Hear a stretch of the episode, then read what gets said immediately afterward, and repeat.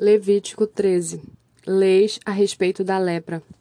O Senhor disse a Moisés e a Arão: Quando uma pessoa tiver na sua pele inchação, pústula ou mancha lustrosa, e isto se tornar na sua pele como praga de lepra, essa pessoa será levada a Arão, o sacerdote, ou a um de seus filhos sacerdotes.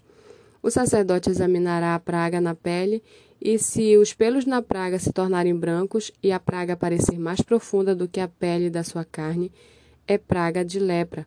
O sacerdote examinará a pessoa e a declarará impura.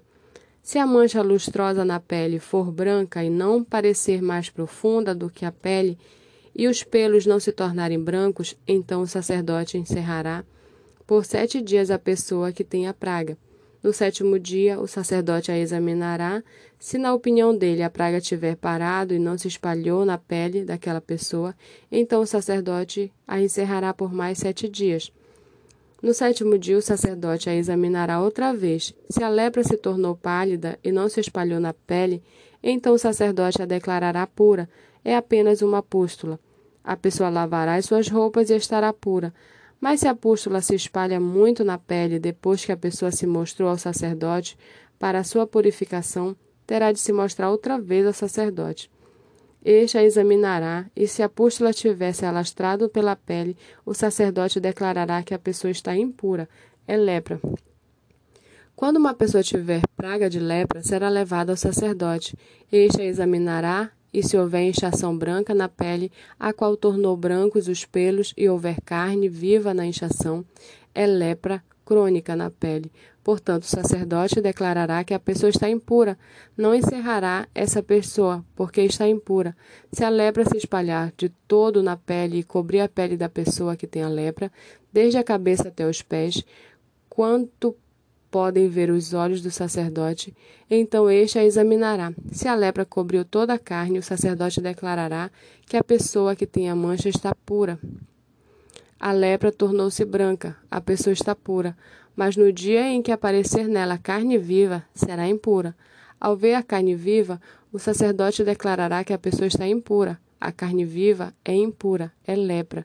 Se a carne viva mudar e ficar de novo branca, então a pessoa virá ao sacerdote e este a examinará. Se a lepra se tornou branca, então o sacerdote declarará que a pessoa que tem a praga está pura.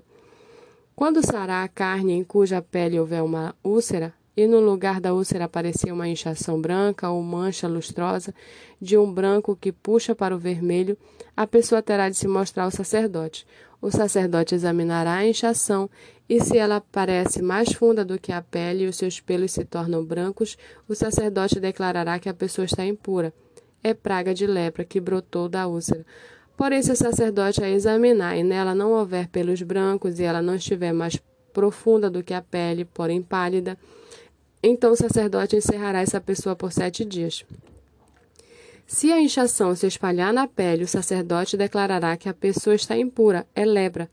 Mas se a mancha lustrosa parar no seu lugar, não se espalhando, é cicatriz da úlcera. O sacerdote, pois, declarará que a pessoa está pura. Quando na pele houver queimadura de fogo e a carne viva da queimadura se tornar em mancha lustrosa, de um branco que puxa para o vermelho ou para o branco, o sacerdote a examinará.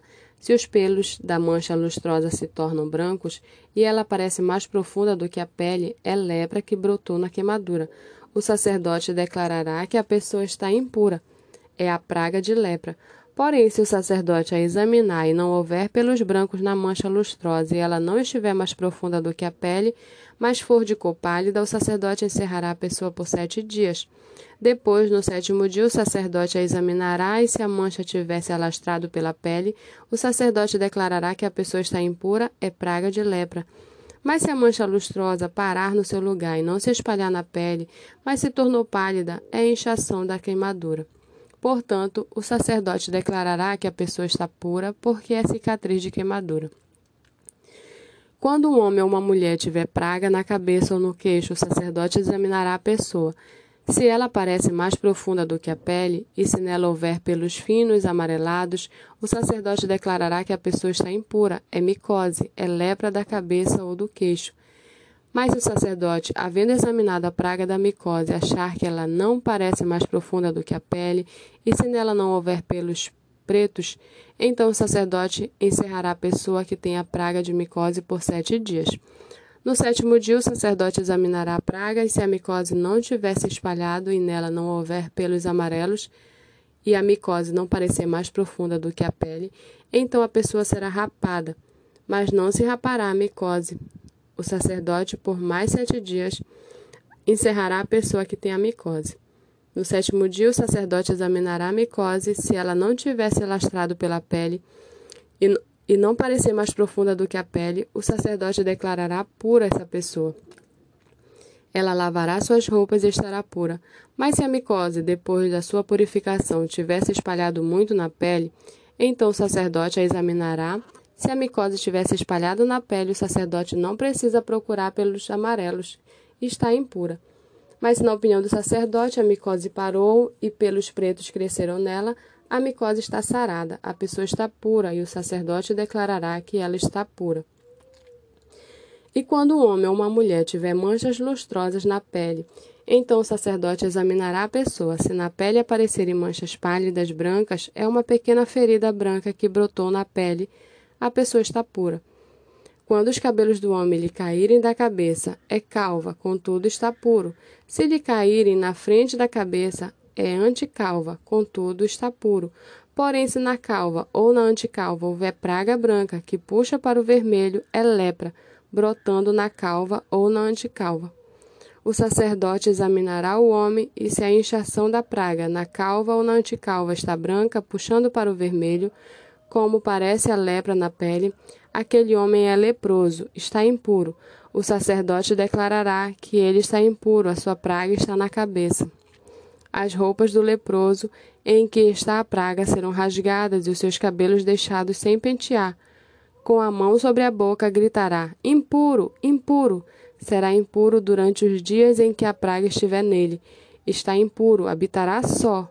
A sua habitação será fora do arraial leis a respeito do mofo.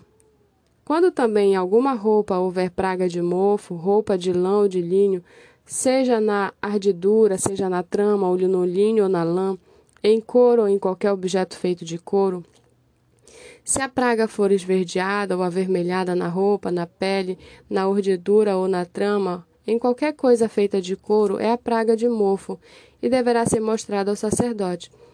O sacerdote examinará a praga e encerrará por sete dias aquilo que tem a praga.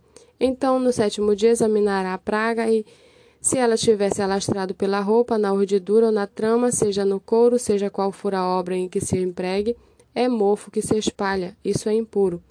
Ele queimará aquela roupa, seja, ardi, seja a urdidura, seja a trama de lã, de linho ou qualquer coisa feita de couro em que se acha praga, pois é mofo que se espalha, tudo deverá ser queimado.